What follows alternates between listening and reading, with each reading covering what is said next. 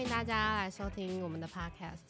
我们是是越来越会会。嗨，大家好，我是小月，我是小慧，初次见面，对，第一集很紧张，第一集很紧张。那我们呃，我们的 podcast 应该是以生活类型为主吧对，就跟大家聊聊最近有什么有趣的事情。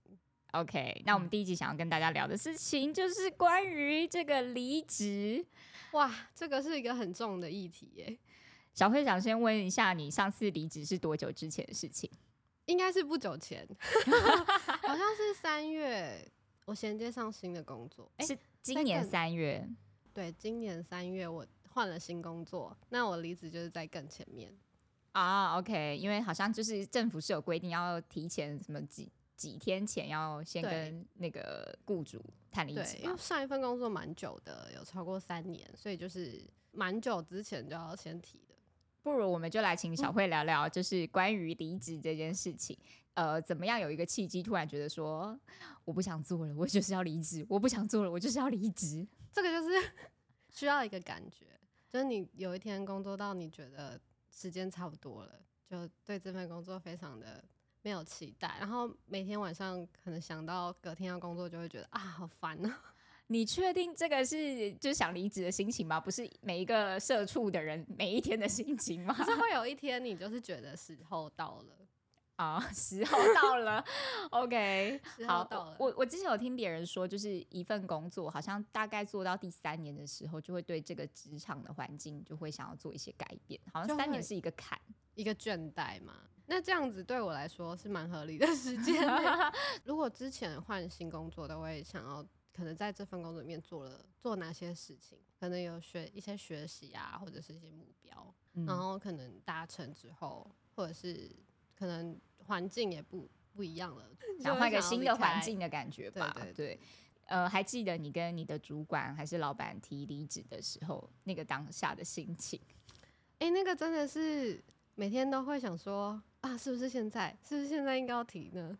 然后那个时候过了，就想说啊，那等一下好了。所以其实想很久，但是要讲出口，其实也是一件蛮难的事情。需要一段预备期。所以你当下是直接当面跟老板说吗？我的工作是跟主管提，然嗯后主管再跟上上面的人说。所以是当面向主管表示。我觉得离离职职应该还是要当面说会比较有礼貌。哦，那如果你要这么说的话呢，不瞒大家说，因为我现在呢，就刚好是别人的老板，所以呢，其实是有很多的员工离职，你应该有 经历过各式各样的各式各样的离职，有很多离职是呃，就是传来了，我觉得好像。跟年不年轻有没有关系，不是很确定。但是嗯的确，我的我的员工蛮多都是年轻人的，也蛮多是传来，就是可能哦，我隔天不去上班，就隔天就会没有出现，所以这也是一件蛮难的事情，你说他们跟你说哦，我明天不去了，然后就消失了。哇哦，我遇过呃最扯的离职呢，是我今年刚好结婚嘛，然后结婚的那一天呢，我我就收到有一个员工一直打电话过来，但是因为手机没有在我身上，所以我一直没有接到电话。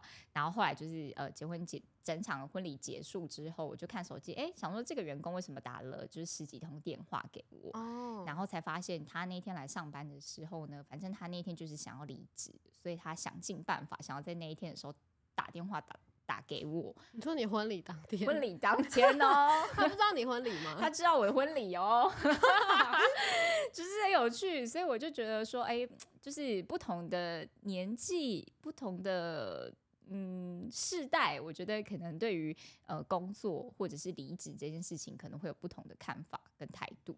这样子感觉可能会跟世代有关。我不是很确定哎、小慧，你身边有没有一些年轻的同事？年轻的呃，跟大家说明一下，我们的 我们的年纪大概就是三五左右啦，对大概左右。是这个年纪，嗯，然后我身边，因为我上一份工作是电商嘛，有蛮多年轻的，就是同事，嗯，他们离职也没有这么夸张啊，还是 我、就是我觉得可能不不不是很确定哎、但是就是我觉得可能在当老板的时候就会遇到。各式各样、形形色色的，无论是客人或者是员工，这件事情也是蛮难的。所以从员工变成老板这件事情呢，也是也算是一种转职吧。对，这对样也算是一种转职。我当初会离职的时候，其实因为我已经创业大概十年了，吧很，久了。，对，所以我大概呃三五嘛，如果十年的话，就是二十五岁的时候决定自己创业。那时候决定要离职的时候，其实当下的心情感觉好像跟小慧你刚刚一开始说的是类似的，就是突然之间有一天就觉得，哦，我真的是不想去上班了，，对，真的就是完全不想。一个感觉，对，对，不虽然前期也是会想尽各各种办法请假，就是会突然觉得，哦。嗯要隔天要去上班，就是会让你觉得心中充满了各种对，不快而。且身体会不知不知道为什么就会不舒服，头痛啊啊肚子痛，我自己会这样啊。总之，我那时候就觉得好像整整个感觉都不太对劲，然后我那时候就决定啊，好，像就是时间差不多，然后。每一天呢、就是古我这样想起来，你刚刚跟我这样分享的时候，其实我就突然想起那时候，我每天都会觉得，哦，我今天一定要一定要跟主管，提离职，我今天一定要说，然后中午的时候，对准备要讲的时候，那个当下又突然觉得好像是不是可以再留一下，直到有一天就是真的受不了的时候说出口，说出口的时候就突然有一种松一口气的感觉。对对，嗯真的。然后后面工作就会变得很很轻，心情就会变得很轻松。那你有那种提离职之后，主管也同意准备要离职的，可能这个一个月的准备期的时候，你有没有突然觉得哎、诶后悔的时候？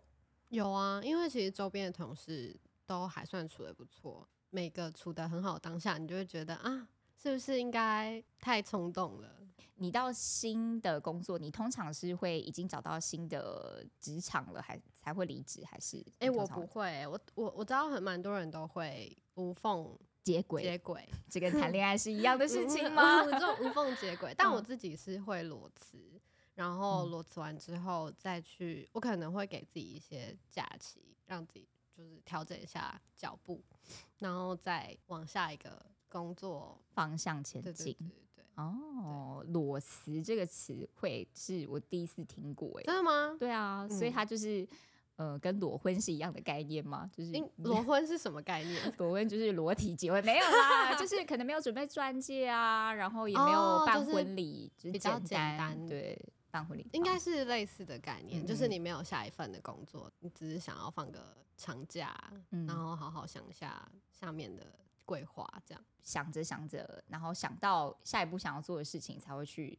投相关的履历吗？对，哦，但是应该是说会知道自己下一个领域想要往哪一个方向去，但是工作还没有确定在哪里。你觉得工作对于你来说是一件怎么样的事情？因为呃，我我其实之前跟蛮多朋友聊过这件事情，有的人是把工作当成是一个赚钱嗯。的事，当然一定也是啦。对，但有的人会觉得说他呃会觉得工作应该要结合兴趣，我自己是偏向你说的后者，就是我会觉得我的工作一定要是有一部分应该是要是我有兴趣，然后我喜欢的东西，这样我才有办法一直持续的往持续。做下去。对啊，但我觉得这件事情其实是蛮难的耶，你说结合兴趣嗯吗？没错还是你说兴趣变成工作以后，就这两件事又是不一样的事情，对不对？对，我觉得当兴趣变成工作的时候，就会变得没这么有趣。对，只对是难免。我后来其实也了解到一件事情，其实无论你在怎么样的工作当中所会面临到的问题，其实如果你没有去正视它的话，无论你换几个工作都是一样的。比方说，有的人可能在职场当中遇到可能跟同才之间的相处没有这么顺利，可是如果你逃避了这个职场，到下一个职场，其实我觉得还是会面临到一样的问题。像是会，你自己有这个感觉吗？可是你是从员工变成老板，所以你的问题可能不一定会延续。但我就我的观察，就是可能很多员工之间，他们可能有一些，譬如说，呃，同才之间相处状况，如我刚刚上述所说的，或者是可能在工作的时候遇到一些困难。但我我觉得这件事情其实不会跟你换了职场会有关系，它其实嗯还是会跟呃你这个人的人格特质，跟你愿不愿意去呃正视自己所面对到的问题有比较大的关联性。因为它会跟你的处事的态度，还有嗯你、就是你做事的方式跟你的习惯，蛮大有蛮大的关系。，对比方说，我在这个职场当中，我遇到我我的上司，他是一个、呃情绪化的人，好了，然后哦你觉得很受不了他，我觉得很害怕。对，就是譬如嗯说，常常呃动不动就生气啊，然后可能遇到不顺他的心的时候，就会发脾气去面对的时候，你如果你觉得好像我我就逃避这个职场到下一个职场，其实都还是会遇到情绪化的人，我觉得这是不可避免的，所以试图去改变自己的心态或者是面对事情的态度，我觉得可能会是更容易一点点的，嗯嗯。嗯。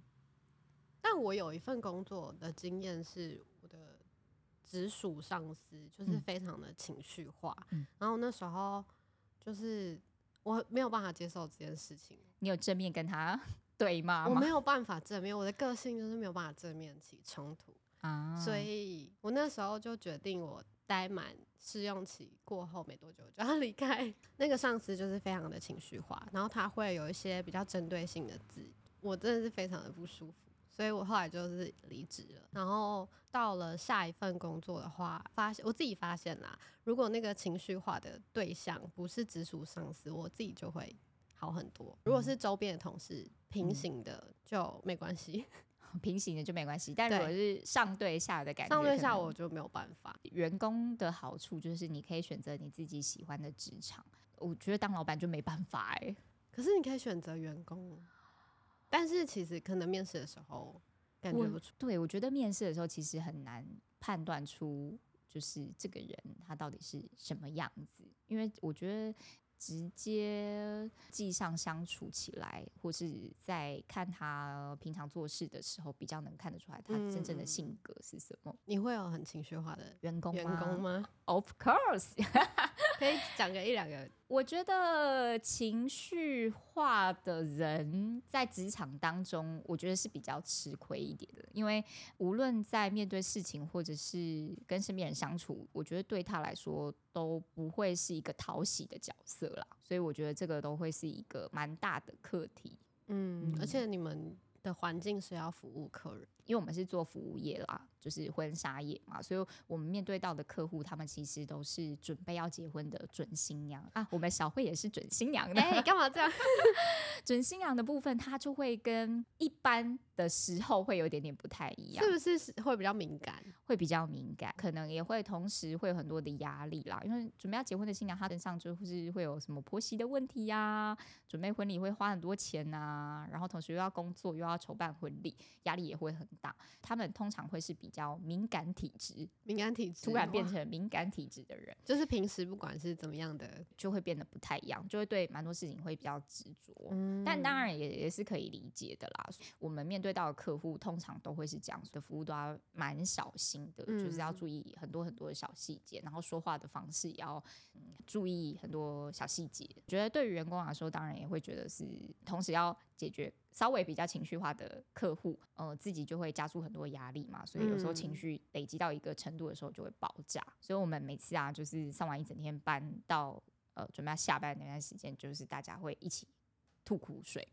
吐完苦水之后，我觉得可能就比较能够释放一点点压力，然后就可以继续往前了。小慧，你觉得三十岁换工作这件事情会不会是一件蛮难的事情？如果三十岁以前，如果你没有在某个领域，就是有一定的人际关系也好，或者是你的技能也好，就是一技之长，我们讲一技之长也好，就是如果没有这两个东西的其中一项的话，找工作应该会比较困难。但觉如果有的话，我是觉得如果换工作，就是还可以挑一下。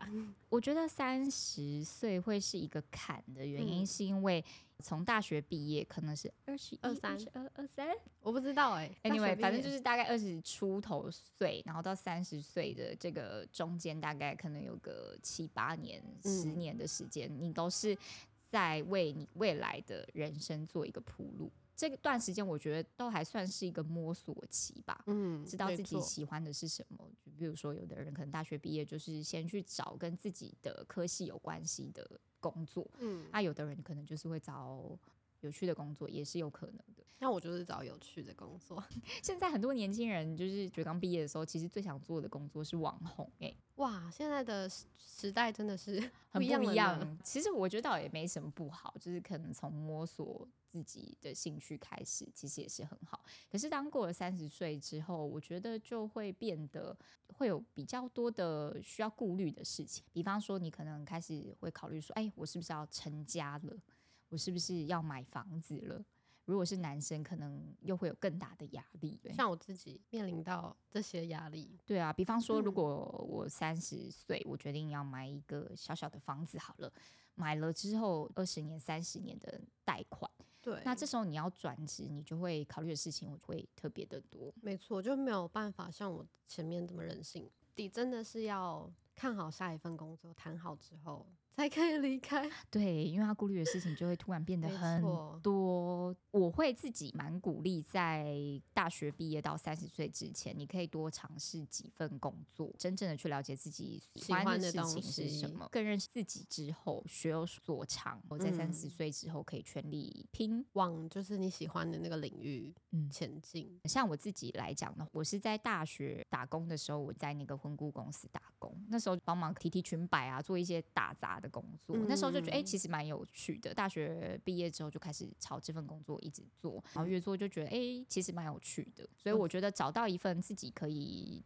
坚持下去的工作是蛮重要的。对，我觉得自己的想法是，工作都不算有趣，都会遇到很多不顺心的事情。可是我自己是在无聊的工作当中找到有趣的部分，其实我觉得生活就会过得比较开心一点点。嗯而且应该会有你很热爱的原因，就是你真的喜欢的原因吧。那不如我们来问问小慧，你现在 对此份的工作最感兴趣、觉得最棒的 最棒的 部分是哪一个？事情蛮多的，很复杂。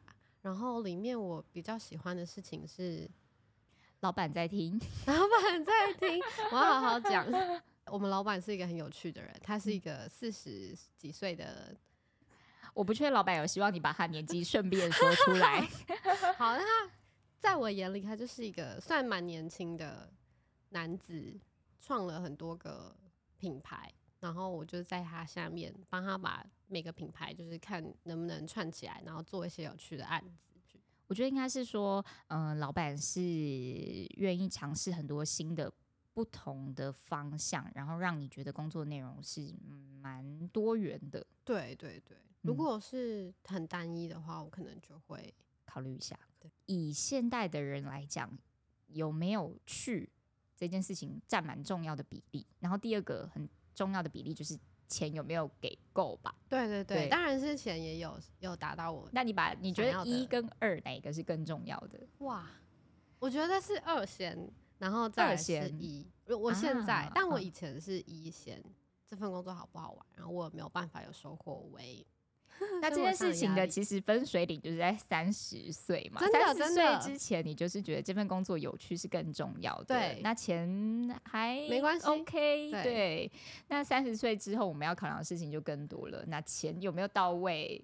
有不有趣倒是一回事了，但其实放我我觉得应该也是蛮多人，就是可能呃是把钱是摆在比较重要的一个比嗯例啦，因为有有也也有很多人可能是要养家或什么的，对对对尤其我觉得男生可能对于这件事情可能更身不由己一点点。我觉得男生就是会有比我比女生来说更多的社会压力。那小慧，如果我们现在要给准备想要离职的你，如果想跟他说一句话的话，你想跟他说什么？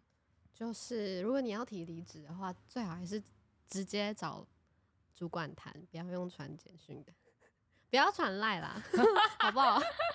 二十岁到三十岁的这个黄金就是年纪，还有 可以多尝试看看喽。OK，好，那接下来呢，我们要来跟大家聊聊最近有趣的一些新闻议题。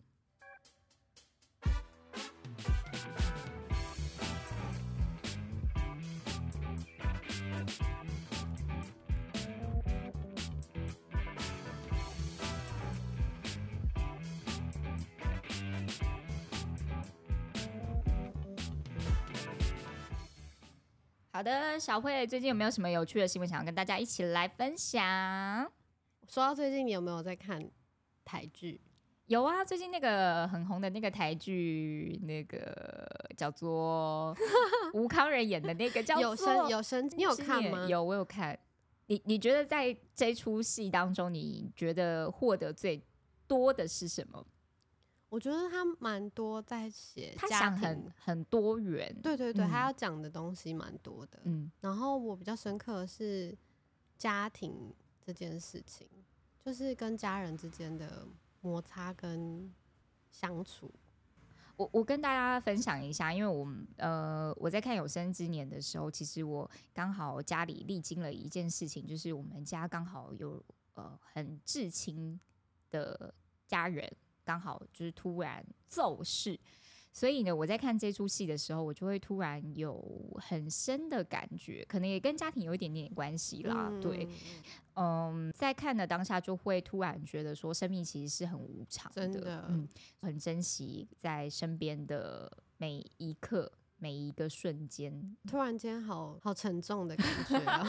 我都不知道你家人就是历经这件事。就在看这出戏的时候，就会觉得说啊，的确有可能，呃，此刻站在你身边的人，但下一秒的时候也有可能会失去他。珍惜每一个当下，是我觉得我的家人过世跟看完这出戏当中，我觉得学到一个很重要的事情。对，吴康仁的弟弟，突没没没事，我们就叫他吴康仁的弟弟。弟 弟反正他就是突然离开，对，然后我就觉得啊，好难过，那时候还爆哭，我我就是看那那一场戏的时候，他不是突然出车祸，然后就离真的是很突然，而且因为嗯他们后面就是剧里面还有说，他们之后还有一些什么家庭旅游啊，一些规划，嗯嗯嗯然后他就这样，他就这样有一天就突然这样离开了。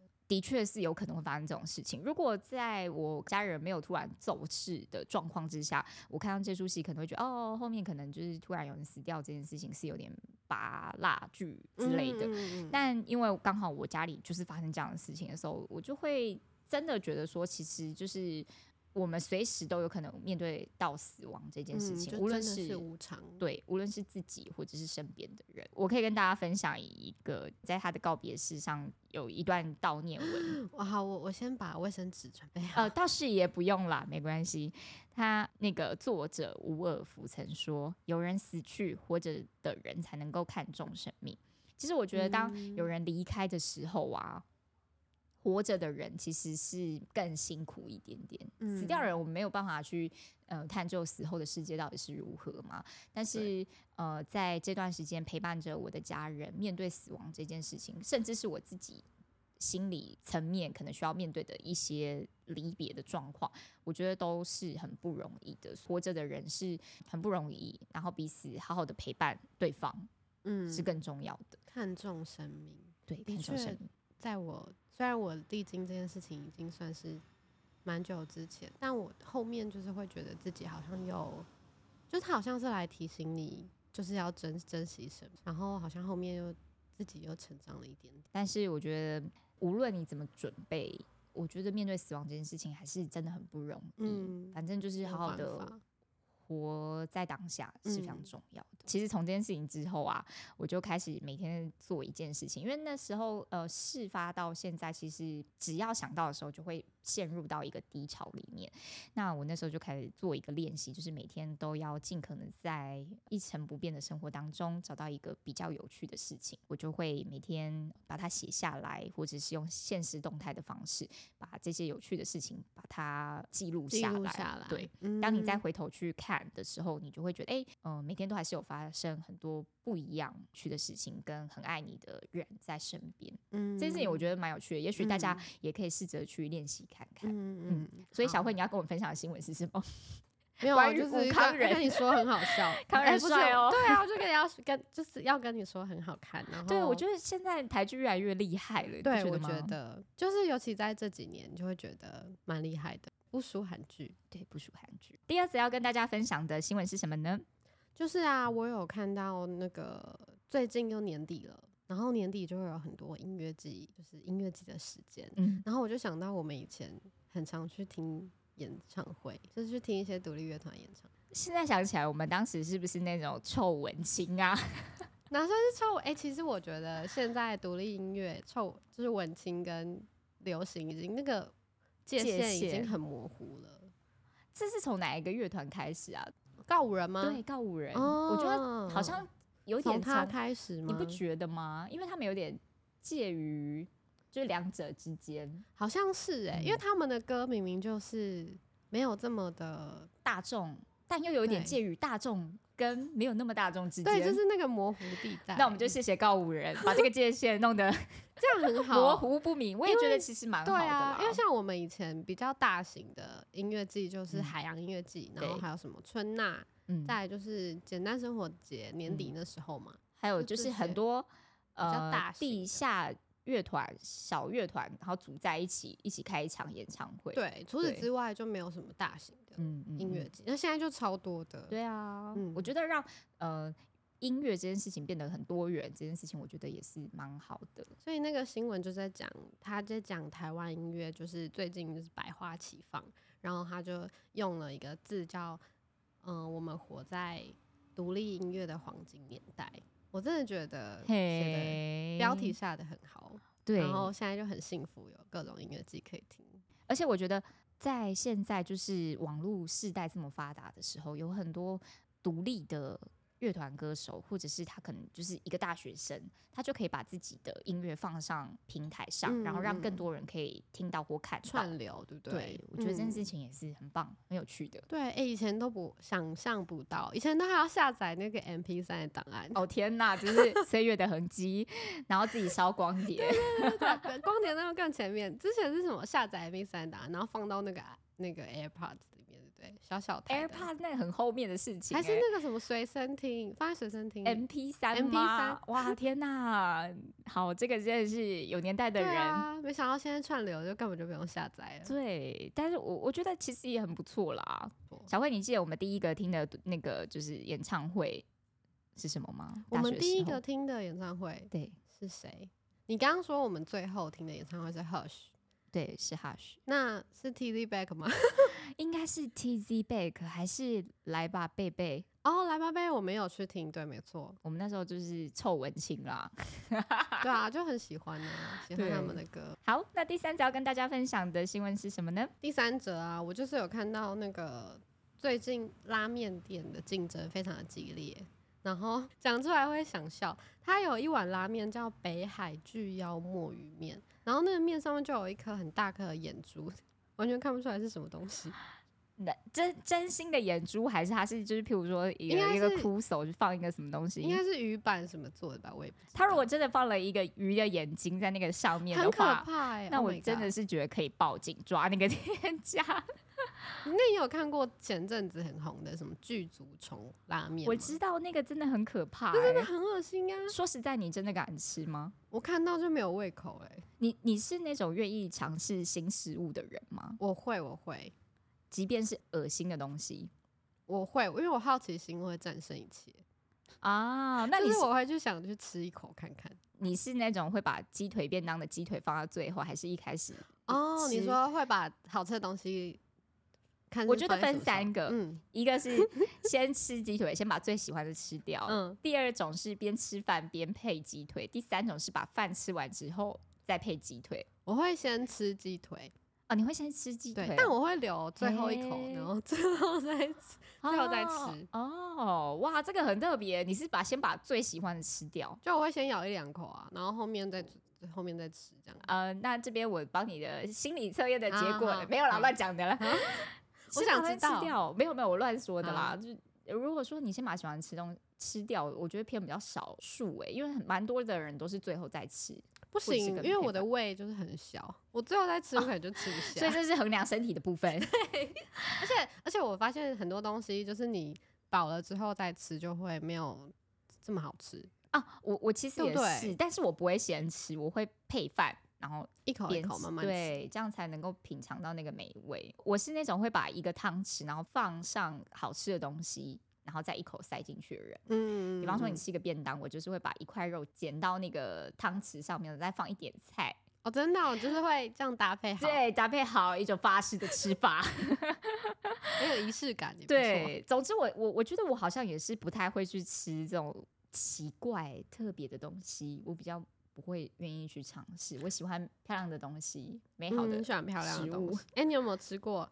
说到奇怪的东西，你有吃过最可怕的东西吗？哇！你先分享好了，我边思考一下最可怕的东西是什么。我我去，因为我之前有做那个电视节目的外景，然后我记得是在山东那边，然后我有吃过一个，它是烤的鸭仔蛋，天呐，就是那个什么美容的那种什么鸭仔蛋，对不对？就是把小鸡的那个蛋，然后就还没有孵化，然后把它挖出来吃。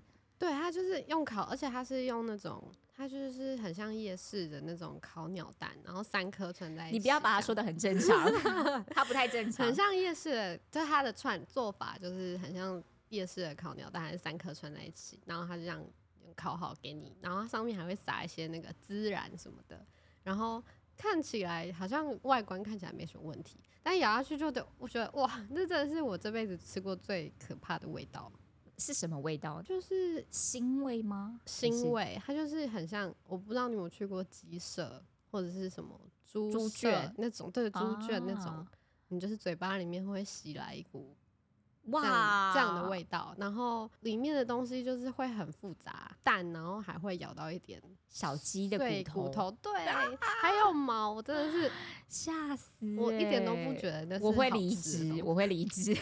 我真的是在镜头前就是我不敢说什么，但是镜头一移掉，我就马上吐掉了。哦天哪，真的太可怕了！我我是不会尝试诶，所以如果你要说跟你差不多等级的食物，我真的是没有尝试过。我就是那种超俗辣胆小鬼，不敢吃。你有吃过什么炸蟋蟀这种吗？No，、嗯吃过最可怕的可能是茄子，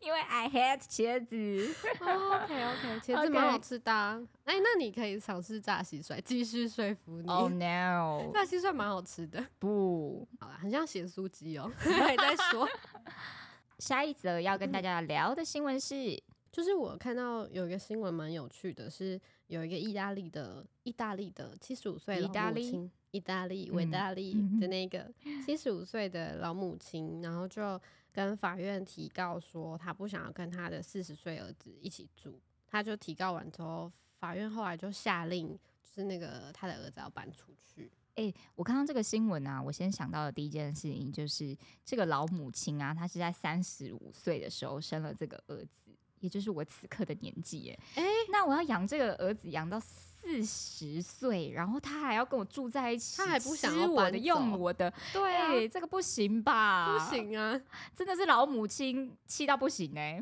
很崩溃欸。我觉得，因为我不是很确定国外，如果会看一些什么什么剧啊之类的，感觉国外这种事情比较不盛行，对不对？但是以台湾那种比较传统的家庭来说，我觉得好像蛮多的家庭就是会住在一起。对会三嗯代同堂嗯或什么的、住在一起，好像也是蛮常见的吼。而且我父母亲他们，如果我要搬出去，他们应该会会问说，为什么你要搬出去？就是为什么不想跟爸妈住在一起吗？为什么这样？甚至有有可能还蛮多的人在台湾的这样子的状况之下，可能甚至是没有工作，给父母养的都是有可能的。哦，你说现在比如说什么很多啃老啃老啊之类，所以这个吼真的是不行啦。我我自己如果老的话，我会觉得我不会想要跟我的小孩住在一起耶。嗯，我也是不会想。嗯，因为会觉得好像没有自己的生活什么的。但是以我们的父母来说这件事情的话，其实，在传统的家庭来讲，可能会觉得说，哦，我养儿防老，对养儿防老，我养一个儿子养那么大，我就是要请他那个老的时候照顾那个推我的轮椅，带我去晒太阳。啊，对，所以对我觉得在我们这一代，好像就是一个，也是一个分界点。对对对，我觉得是。像我爸妈就还是想要儿子跟他住在一起。也很多的人好像就是为了要比较脱离原生家庭的一些束缚，所以他们可能会决定，好像就是用结婚这件事情来哦，脱离，原生家庭，嗯也是蛮嗯多遇到的状况是这样。因为我我之前是婚顾嘛，所以就是在帮客人筹备婚礼的时候，其实哦，真的吗？他们会跟你聊这些吗？就是有很多的人很很年纪很轻，就是譬如说二十五左右，二十五、二十六就会想要结婚，然后通常有蛮多的状况都是譬如说觉得爸爸妈妈管很严，哦，那个。可是这样子是好的决定吗？就结婚之后，可能就觉得是不同的家庭啦，对然后就不用被啊管或什么的。我我不确定这件事情是好或不好，但是嗯就是每一个人自己的选择也是也是，对。所以呢，这个如果是我的话呢，我是绝对不会跟我四十岁的儿子同住在一起的。对啊，所以我我应该也是会，意大利老母提告。我也我应该是也会也会提高那一方面。那我还蛮好奇，就是你觉得几岁之后会开始想要独立自主，然后搬出去？哇，这件事情吼，我觉得好像分成几个阶段呢、因为我觉得在大学刚毕业的时候，就会很想要跟大人们证明自己长大了，嗯所以那个时间对会你有一个你开始工作的时候，你就突然会觉得说，或是你在念大学的那段时间，你就会觉得说，我很想搬出去外面住，很想要自己独立自主。而且大学约就很多啊，各种各种聚餐啊，然后什么夜唱什么之类的。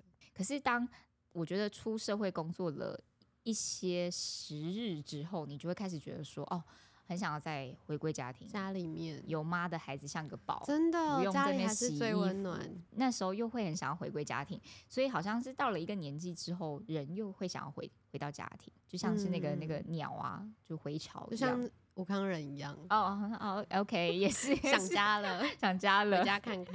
对啊，接下来啊，哎、我我让你猜一下，就是嗯有个新闻写说，台北有个地区，它就是入选全球最酷的四十区之一，你猜是哪里？觉得好像需要先那个所有的听众问一下，什么是嗯四十区？他就是觉得这几区是最适合观光客去，然后会就在里面很适合散步啊，或是旅游，然后是很酷的四十区。哦哦，全球最酷的四十区，那这个嗯。地方一定很了不起。我来想看看哦，我猜我心中第一个想到的是万华，万华区，哼，哎、因为我觉得那个什么剥皮寮那边很有趣啊，对哦，那边不是有一些做什么色情。可是他们也没有办法去体验 吧？哎你也不知道哦，我们那个意大利的朋友，哎、就是那边有一些古迹，对，然后保存的也是蛮好的，就是有一些呃比较旧的文化跟新的文化就是结合在一起，我觉得应该是外国人会蛮喜欢的一个区域。如果大稻城入选的话，我还蛮蛮蛮蛮可以接受的，对，大稻因为我自己也很喜欢大稻城。啊，对啊嗯，看我婚纱选去哪一排就知道。然后 OK，啊，没有啦。所以到底是哪一区呢？哎、我跟你说是中山区，中山区吗？我来想看看，中山区的确在我觉得这几年当中变得是很多年轻人很喜欢去的地方，因为那边进驻了蛮多新的品牌，嗯，而且那边小巷子就是会有蛮多小店的，然后咖啡厅也很多，咖。啡厅也蛮多的，但是为什么中山区会被入选？我觉得我有点想不透哎、就是很适合边散步边逛逛吧。难道说我们的那个万华区不能够边走边逛逛吗？应该还是不错的地方。还是因为那里比较相对比较现代一点，就是大家比较符合大众的喜好。说到这个万华区，我就突然想到，我有个朋友，他就是从小在万华区长大，然后他们家是很有趣，他是开那个雕金。啊，对，所以他们家就是从小就他就接触到很多很有趣的人，然后他就跟我分享说，在万华那边呐、有有一个呃黑市，我我有点黑市对我有点不太确定嗯他那条街的名字是什么。总之，他就是会有很多的人摆摊，然后贩卖一些来路不明的东西，然后会用很便宜的价钱。比方说，我想要买一台 iPhone 的手机，也许你去那边绕绕，你就可以买到一台 iPhone 的手机，然后用很便宜的价钱。当然，这些对 iPhone 手机是怎么来的，就是不知道，不好酷哦。对，然后那边的人就是很有趣，我就一直很想去那边逛逛，见见视野。到底是哪条街？呃，这我们等一下说呃私下聊。我觉得应该是蛮多人知道这这一条街啦，然后它好像就是晚上营业吧。你对说晚上才会出来摆摊跟夜市这样？对对对对，然后就是有嗯很多人摆摊，然后你就可以在上面买到各种稀奇古怪、来路不明的东西。想去逛逛吧？可以可以可以去逛逛。那个我们可以开一个旅行团。哎，没有啦，好，反正我知道是中山区，我也是蛮讶异的，因为我原本以为可能会是，比如说民生社区啊这种，就是也是蛮舒服的。可是民生社区，嗯，它好像我我觉得国外应该也很多这样的地方，对不对？就是哦，可能也是。嗯但怎么想就是没有想到中山区，对啊不对？哎、真的很有趣耶，不知道不知道他的那个评选的标准是什么？